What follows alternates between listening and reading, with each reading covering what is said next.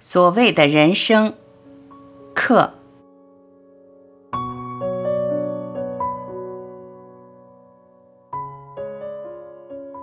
人生的意义就是生活，但我们是真正在生活吗？当存在着恐惧，当我们的整个人生都被训练着去模仿、去复制，人生还值得一过吗？在追随权威的过程中，存在着生活吗？当你追随某人之时，你是在生活吗？即使他是最伟大的圣人、最伟大的政治家或者最伟大的学者，如果你去观察自己的行为，那么你会看到，你除了追随别人，什么都没有做。这个追随的过程，也就是我们所谓的人生。然而，当你走到生命终点的时候，你来问：人生的意义是什么？对你来说，这样的人生是没有意义的。只有当你推开一切权威的时候，意义才会出现。然而，要推掉一切权威，何其难也！什么是从权威中解脱出来？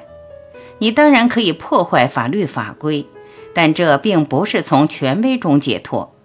解脱来自于你理解了心灵如何制造出权威的过程。我们陷入困惑中。因此，想要确保自己正在过着一种正确的生活，我们想要别人告诉我们该做什么。我们被各种导师、精神以及科学所利用，但只要我们还在复制、模仿、跟随，我们就不会知道人生的意义。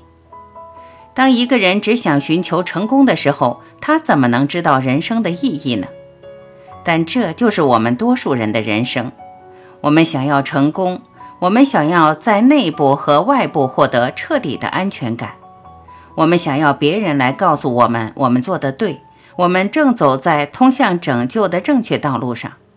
我们的全部生命都在追随着过去的或几千年前的传统，我们让每一种经验都成为权威，来帮助我们得到某种结果。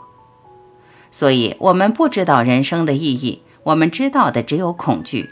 对他人的言论的恐惧，对死亡的恐惧，对没有如愿以偿的恐惧，对犯错的恐惧，对行善的恐惧，我们的心灵如此困惑，陷入到理论之中，以致我们无法描述人生对我们有什么意义。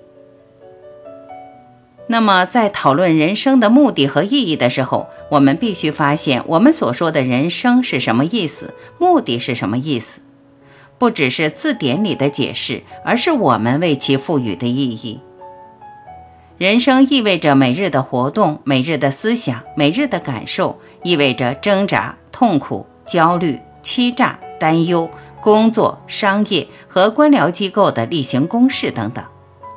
这一切就是人生，不是吗？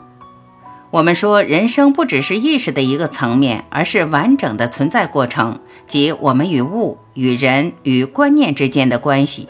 这就是我们所说的人生，它不是一个抽象的东西。因为我们不理解人生的方式，每日的痛苦、焦虑、恐惧、野心、贪婪，因为我们不理解存在每日的活动，所以我们想要目的，或远或近的目的，不是吗？我们想要一种目的，以便我们能引导自己每日的生活走向终点。这显然就是我们所谓的目的。但是，如果我们理解如何生活，那么生活就是自足的，不是吗？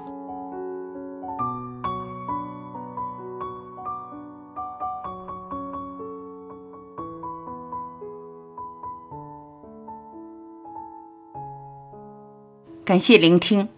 我是晚琪，再会。